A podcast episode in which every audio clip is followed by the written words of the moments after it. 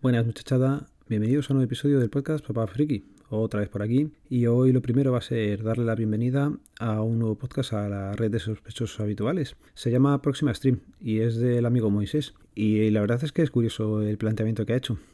El podcast viene siendo que realiza unas noticias desde el año 2046. Y te pueden parecer que son noticias ficticias o no. La cosa es ver qué pasará de aquí a, a ese año parece que muchas veces eh, te habla de cosas que son noticias actuales y cómo podrían influir a, futuro. La verdad es curioso, no son muy largos y te hacen pensar. Así que si todavía no estáis suscritos a la red de sospechosos habituales, meter en el feed feedpress.me barra sospechosos habituales y ahí tenéis al amigo Moisés.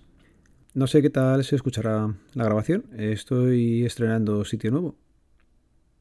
Estoy grabando directamente con el MacBook Pro. El micrófono es el Ryzen Serie X y estamos en la nueva mesa en el salón que hemos puesto para hacer de despacho. Ya sabéis, esto del confinamiento es lo que tiene. Y hemos tenido que meter aquí pues una mesa de un metro veinte para que Laura pueda hacer teletrabajo.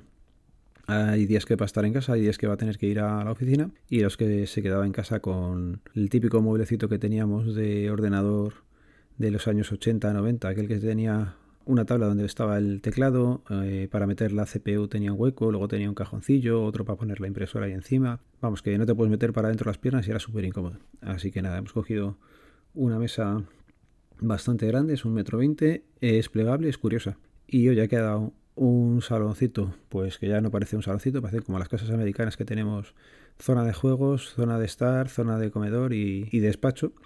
Pues eso lo tenemos montado en un salón pues estándar de los de Madrid. Así que, oye, hay que reinventarse y es lo que ha tocado, oye. Bueno, más cosillas. Estos días de tema tecnología. He encontrado GitHub un programa que se llama Filebot. Es la leche. Yo no sé cómo no sabía yo de esto eh, desde hace mucho, mucho tiempo.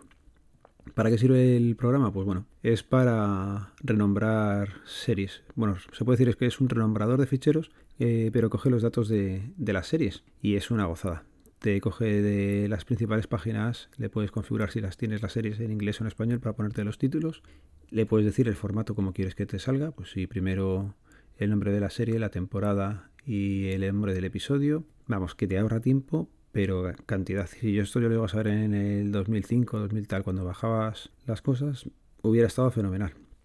Ahora ya no tengo tantas copias de seguridad de, de las series, pero oye, Cualquier cosa que te bajas, las pasas por aquí y es que se renombra una serie con 10 temporadas en un minuto, no lleva. Nada, es súper rápido, así que dejaré las notas del programa el enlace al GitHub para que lo podáis descargar. Yo me bajé el portable, es para Windows, lo hay para diferentes sistemas operativos y ya digo, un programa súper útil. Ahora me diréis, joder, pues esto lleva tiempo. Pues seguramente llevará tiempo, pero si nadie te lo dice, pues, pues no lo sabes. Así que si tenéis algún programa que queráis que se le dé algo de publicidad o que decís, pero ¿cómo no vas a conocer esto? Escribirme, ya sabéis, o por Twitter, papá-friki, o al correo o por Telegram, me podéis decir lo que sea, es quedan las notas de programa, los métodos de contacto.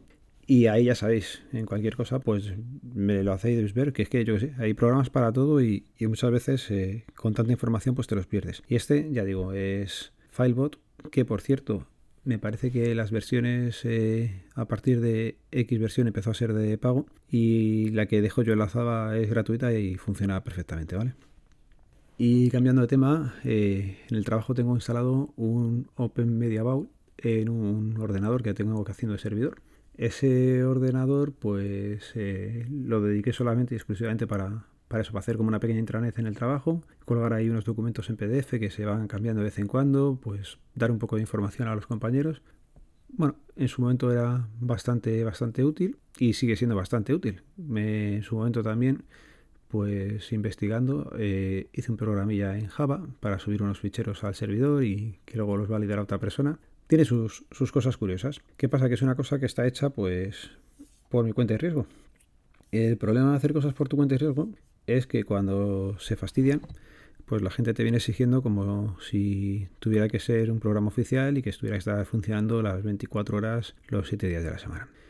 Que hasta ahora había sido así, pero bueno, resulta que hace cosa de una semana pues empezó a dar algunos fallos la, intranet y el servidor. Eh, en principio tú podías ver el contenido de la página web entonces decías, bueno, pues está funcionando. Pero claro, luego ves a acceder a, a los ficheros que comparte ese servidor y ahí ya empezaban los fallos. Había veces que te dejaba entrar, otras veces que era imposible. Solución, yo reiniciaba porque como estoy a tope de trabajo, pues te lo reinicio y parece que funcionaba, le daba tiempo a hacer lo que fuera y hasta la siguiente que me comentaban. Pero esta semana ya no, esta semana dejó de funcionar por completo y tuve que ponerme e investigar a ver qué, qué leches pasaba.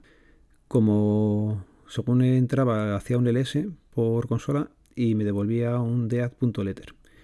Eso ya empezaba a sonar raro. Eh, le escribí a Samu, me estuvo ayudando y la verdad es que a pantallazo que le enviaba, cosa que me decía que hiciera, Hubo un momento en que no tenía, ni él ni yo, que desde el principio no tenía ninguna idea de por dónde podían venir los tiros.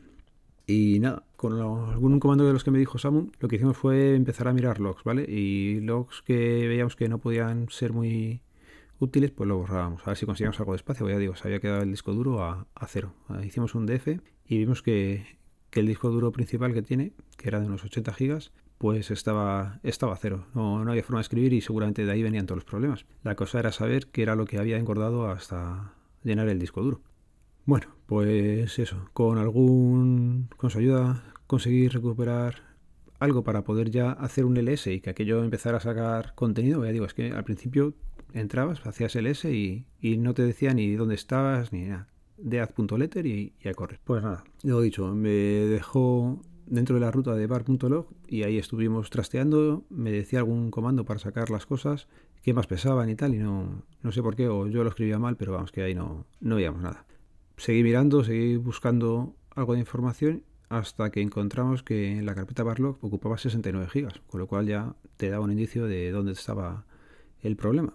Y revisando un poquillo más, pues encontramos que los ficheros que habían crecido de forma desmesurada eran kernel.log, mensajes.1 y syslog. Vale, cada fichero estos me parece que eran 23 gigas lo que pesaba.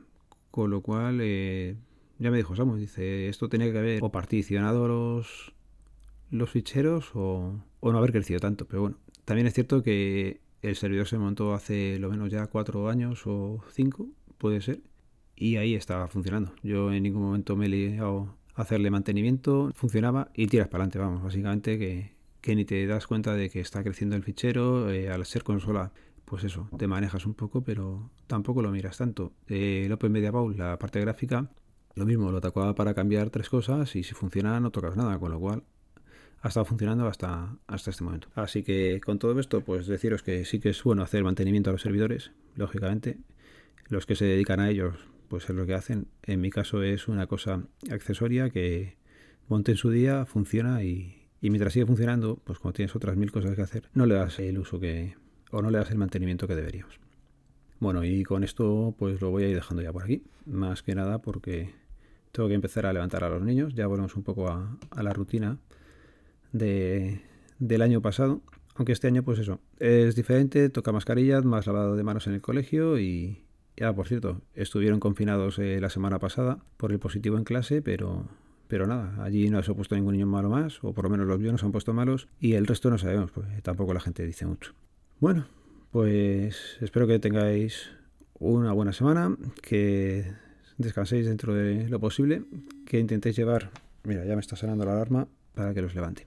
Así que nada, chicos, lo dicho, un saludo, nos vemos, nos leemos, nos escuchamos, adiós.